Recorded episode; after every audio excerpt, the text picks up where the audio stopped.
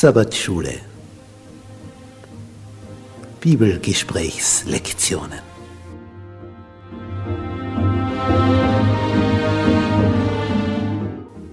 In Christus ruhen.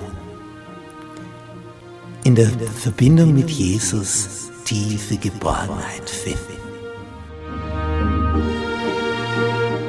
Jesus hat wie kein anderer Menschen aus ihrem Sumpf der Verzweiflung, der Hoffnungslosigkeit, des Hamsterdaseins im Rad herausgeholt, zu dem Entscheidenden, zu dem tiefen, tiefen Leben, diesem Sinnerfüllten, wonach wir uns alle sehnen.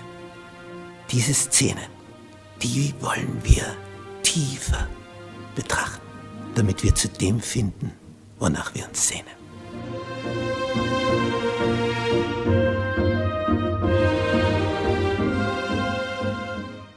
Donnerstag. Glaube oder Anmaßung. Wir sind also bei den Israeliten hier in der Wüste. Und jetzt sind die zwölf Kundschafter zurückgekommen und haben berichtet, wie traumhaft dieses Land Kanaan sein wird. Und zehn fügen eben hinzu, aber die dort wohnen, die lassen uns nicht hinein. Und nicht einmal mit Gott schaffen wir es.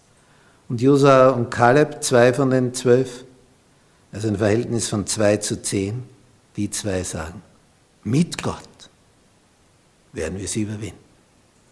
Allein schaffen wir es natürlich nicht, aber mit ihm schon. Und dann will man die zwei steinigen und dann erscheint der Herr und macht alles klar und sagt, gut, wie lange waren die aus? 40 Tage? Dann machen wir pro Tag ein Jahr. Da die 40 Tage unterwegs waren die Kundschafter, werdet ihr jetzt als Volk 40 Jahre unterwegs sein. Alle von 20 Jahren an aufwärts werden in dieser Wüste sterben in den nächsten Jahren. Die, die jetzt 20 sind, sind dann maximal 60. Die anderen können auch älter werden, aber in 40 Jahren leben nur mehr Josua und Kaleb. Der Rest in der Wüste sterben, weil sie mir nicht geglaubt haben. Und jetzt passiert etwas ganz Eigenartiges.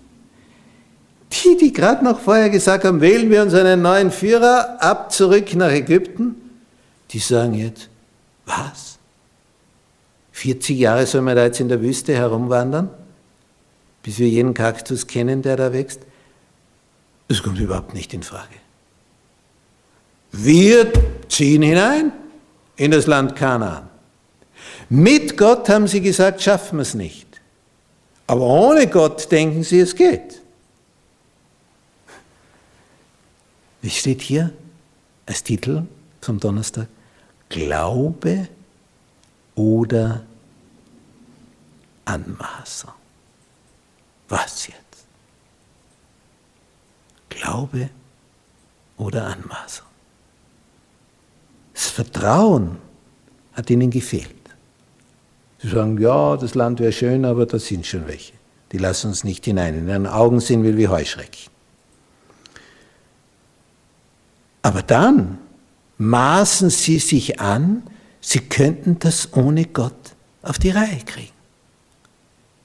Rebellion pur. Vorher sagt Gott, ich bringe euch hinein. Nein, wir schaffen es nicht mit dir.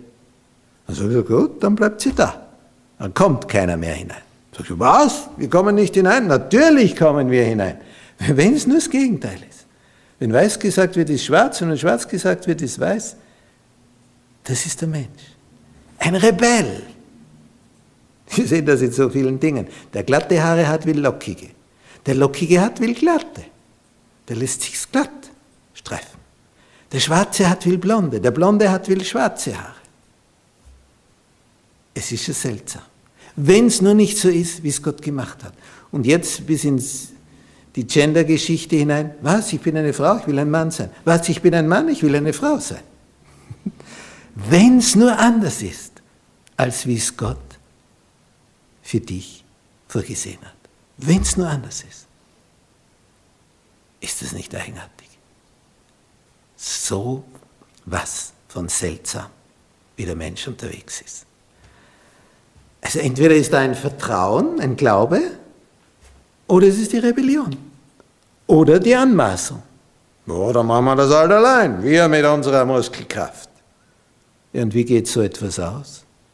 Ja, das ist unschwer vorauszusehen. Sie marschieren los, wir kämpfen, wir stürmen da hinein, wir werden die niederringen. Tja, und dann kommen sie blutüberströmt zurück. War doch nicht so einfach, wie sie gedacht haben. Und so erlebt es der Mensch immer wieder. Wenn Gott etwas empfiehlt, aha, das geht nicht. Der Gott sagt, er macht das nicht, das schaffst du nicht. Ja, natürlich schaffe ich das. Das ist Dummheit, Vermessenheit, Anmaßung, Unglaube. Und darum der Text, das widerfuhr zum Vorbild. Das ist ein Gleichnis, dass wir es besser machen und nicht so wie unsere Vorfahren.